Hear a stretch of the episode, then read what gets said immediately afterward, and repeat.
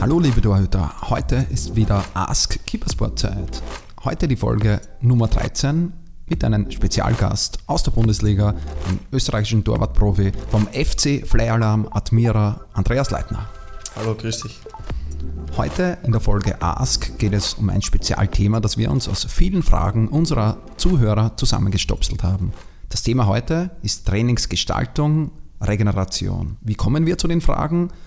beziehungsweise was ist das Format Ask Keepersport? Hier beantworten Torwartprofis, Torwarttrainer oder Experten aus dem Torwartbusiness Fragen unserer Community.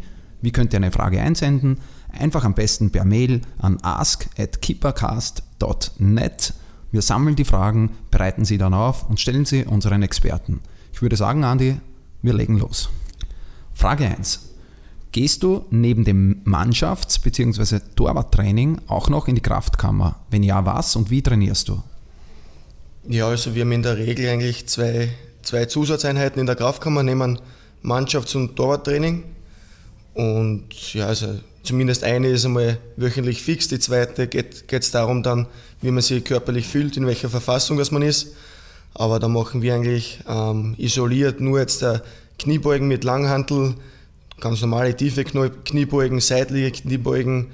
Dann trainieren wir auch für die Waden und daneben gleich mitten machen wir natürlich verschiedene Arten von Sprüngen dazu, was finde ich sehr wichtig ist und das bauen wir oft auch ähm, kombiniert vor dem Flankentraining ein, dass man dort dann gleich perfekt aktiviert und vorbereitet fürs Training dann ist.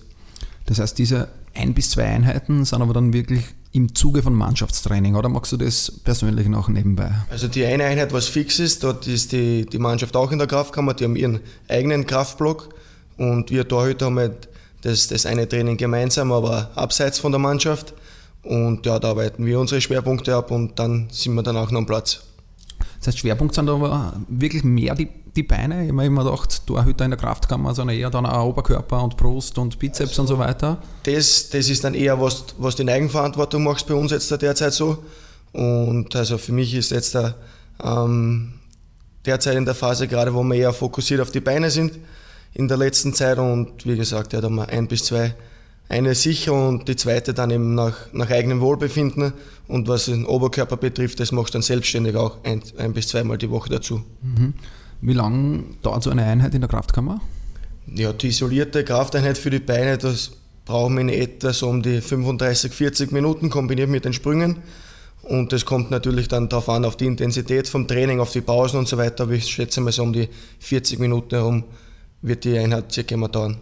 Wie kann man sich die Sprünge, auf die möchte ich noch eingehen, wie kann man sich das vorstellen? Wie, kannst du da ein, zwei Übungen probieren zum Erklären? Ja, also wenn wir jetzt äh, bei den Waden sind zum Beispiel, haben wir nur, haben wir nur kurze Reaktivsprünge über drei, vier kleinere Hürden.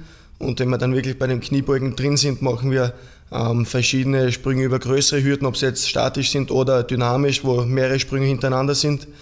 Und ja. Das heißt, Gewicht ist aber dann nicht dabei, oder? Bei den Sprüngen nicht, nein könnte man auch abseits der Kraftkammer, oder hast du, glaube ich, vorher gesagt, dass es dann auch im Training auch einbaut. Das sind gleiche Übungen, die dann genau. im, im Torwarttraining auch verwendet genau, werden. Genau, genau.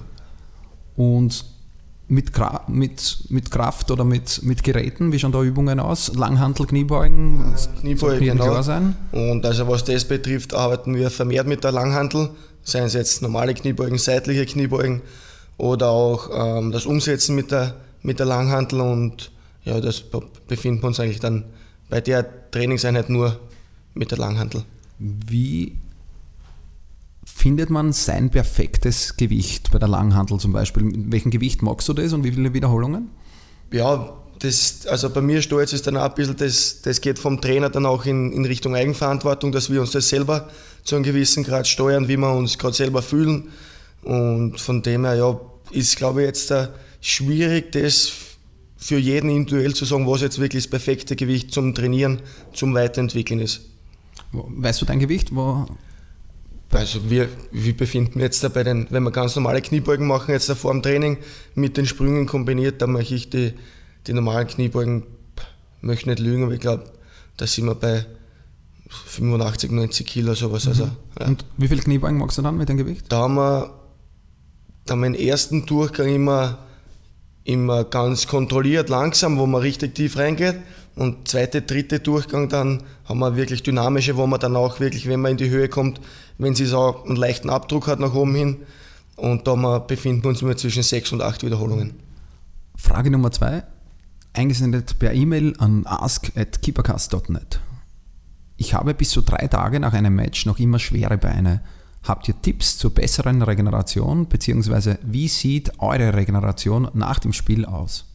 Ja, in der Regel ist so die Regeneration, dass man einen Tag nach dem Spiel eigentlich, die was, die was am Platz gestanden sind, die Mannschaft, äh, mit, dem, mit dem Fitnesstrainer jetzt entweder sich nur am Rad befindet zum Ausradeln oder eben eine kleine Runde ausläuft und dann ja, befindet man sich schon beim, beim Ausdehnen oder auch mit den Black Walls, beim Aus, Ausrollen, was für mich persönlich äh, sehr wirksam und sehr hilfreich ist, weil es einfach die Durchblutung anregt und die Regeneration beschleunigen kann. Wie schaut das genau aus, das Ausrollen? Das hat es zu meiner Zeit noch gegeben? Ja, also die Black Roll, glaube ich, kennt man, kennt man mittlerweile und da eben, ja, wie gesagt, von Oberschenkel bis Achillessehne, Waden kann man da einfach überall die Punkte gut durcharbeiten und, und ja, finde find ich für mich sehr gut. Das heißt, äh, gehen wir einen Schritt zurück vielleicht noch. Heute ist Montag, du hast gestern ein Spiel gehabt. Äh, was passiert am Abend nach dem Spiel und was magst du heute dann noch? Heute am Vormittag war, war die Einheit. Was passiert heute noch? Aber fangen wir am Abend nach dem Spiel an. Also direkt nach dem Spiel ist mir für mich persönlich und auch für viele andere Spieler Pflicht die Eistonne. Also das Eisbecken, das ist das hat schon eine gewisse Wunderheilungskraft, muss ich ehrlich sagen. Also das ist wirklich Gold wert. Das heißt, ihr habt ja auswärts auch mit? Ja, also jetzt zum Beispiel, wir haben gestern bei Rapid gespielt, da stehen zwei Eistonnen fix drin mhm. vom Heimverein äh, zur Verfügung gestellt, aber ansonsten haben wir auch immer so, so ein kleineres, ja, so eine Art Planschbecken mit, wo wir immer unser Eisbecken anfüllen. Mhm. Und von dem her ist das einmal für mich der erste und wichtigste Punkt nach dem Spiel. Wann hüpfst du da rein? Also wann nach Abpfiff und wie lange bleibst du dann Trainer? Ja, also wenn so, so ein Spiel ist wie gestern, brauche ich, brauche ich ein bisschen länger, dass ich, dass ich mir überhaupt zum Duschen oder so komme. Aber, aber ansonsten eben nach dem Spiel in die Kabine rein, mal runtergefahren, die ganzen Motoren, ähm, versuchen zu entspannen und dann ja einfach mal gemütlich in die Dusche gehen und dann zum Abschluss eben, was auch wichtig ist, mit dem Kalten eben aufzuhören weil das auch gut ist für die Durchblutung und von dem her ist ja nach der Dusche dann das Kältebecken und dann geht es nach Hause. Wie lange bleibst du drin im, im, Kältebecken im Eis quasi? Ja, so um den Dreh bin ich um die zwei Minuten, mhm. versuche ich drin zu sein. Ja. Einmal oder geht man dann zwei, zwei nochmal rein? Wenn es mal ganz, ganz schlecht geht, dann mache ich Wechselbäder mit, mit kalt-warmem und ansonsten aber, aber reichen mir die einmal zwei Minuten reichen mir ganz gut. Auslaufen nach dem Spiel, sowas gibt es nicht mehr? Haben wir jetzt äh, in letzter Zeit eher nicht so, sondern ähm, eben am nächsten Tag dann. Mhm. Das am nächsten Tag am Vormittag haben wir, haben wir genau. gesprochen schon, die, die lockere Einheit. Genau. Nachmittag dann ist... Ja, ist für mich eigentlich auch, auch eigentlich nur Ruhe. Also jetzt vor allem dann zu Hause ist für mich wichtig, was mir gut tut mit Kompressionsstrümpfen, dass ich mir die anziehe und am, Tag, am zweiten Tag oder schon am ersten Tag nach Nein, dem Spiel? also nach, nach dem Spiel hauen wir die auch, nach dem mhm. Kältebecken hauen wir die auch rauf. Mhm. Und weil ich für mich persönlich, ich empfinde, dass das mir gut tut. Und das mache ich eben dann am, am nächsten Tag nach dem Spiel dann, am Nachmittag auch noch, wenn ich zu Hause auf der Couch entspanne, schmeißen wir die Strümpfe rauf und ja. Das sind Kompressionssocken, die du da anhast? Nein, das sind eigentlich Strümpfe unten vom... Rein für die Wade? Nein, nein, die gehen eigentlich vom Knöchel bis zur Hüfte hoch. Okay, ja. ja. Genau. Aber da gibt es ja natürlich verschiedene Stutzen oder eben nur für die Oberschenkel, da gibt es ja alles verschiedene. Und dann am Tag 2 dann eigentlich, nach dem Spiel, mhm. sollte man eigentlich fit wieder sein am, am Vormittag, oder? Ja, also ich denke mal, dass in der Regel jetzt da schon so ist, dass dann der zweite Tag nach dem Spiel für mich persönlich, also von Spieler hören oft was anderes, aber für mich als Torhüter ist dann doch so am zweiten Tag, wenn jetzt nicht irgendein irgendein Zusammenbruch oder irgendwas war, wo ich ein muskuläre Problem habe, fühle ich mich dann am zweiten Tag nach dem Spiel schon, schon wieder gut regeneriert und mehr oder weniger fit. Ja. Gibt es dann Gas auch schon äh, im Training wieder? Also jetzt, so wie es jetzt ist, wo wir eine lange Woche gehabt haben, also Sonntagsspiel, da ist jetzt dann morgen Dienstag ist frei, haben wir frei bekommen.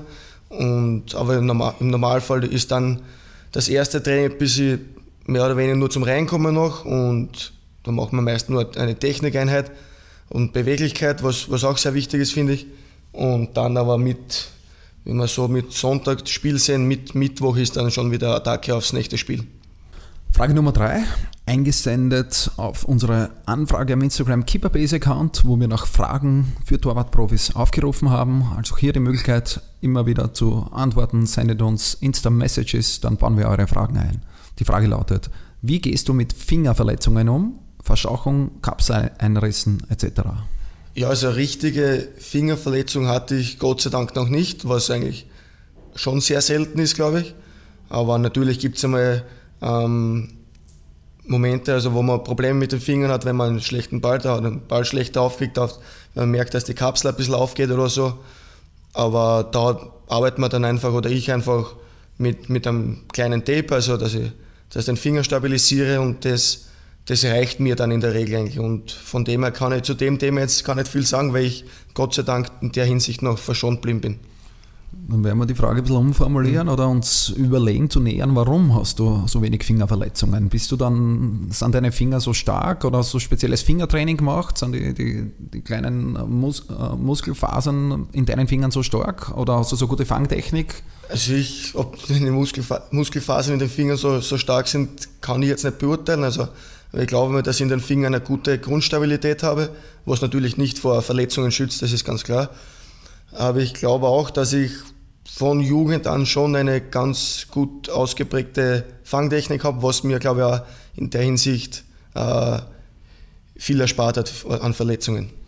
Dann gehen wir da kurz aufs Tapen ein. Du hast gesagt, du tapest dich dann, wenn doch einmal wo eine Kleinigkeit auftritt, tapest du dann wirklich nur, wenn du was hast, oder tapest du immer präventiv alle deine Finger? Also bei den Fingern wirklich ganz, ganz Ausnahme nur, wenn wirklich was schmerzt. Und ansonsten habe ich also die Handgelenke links, rechts, die tape ich mir sehr wohl jedes Training, jedes Spiel. Aber jetzt auch nicht aus, aus Schmerz, aus irgendeinem Schmerzgrund, sondern einfach, weil es mir äh, noch ein, ein Tick mehr Sicherheit und mehr Stabilität gibt. Was, dank, danke Andi, äh, danke für die kurze und schnelle Folge Ask Kippersport. Ich hoffe euch hat diese Folge gefallen. Andi hat da ganz interessante Einblicke, gute Antworten gegeben. Ich glaube, da war für jeden was Gutes dabei. Äh, hat es euch gefallen? Gebt uns eine positive, positive Bewertung im iTunes Store. Fünf Sterne wären wunderbar. Ein Daumen hoch auf Social Media und wir hören uns wieder, wenn es heißt nächste Woche Keepercast bei Keepersport.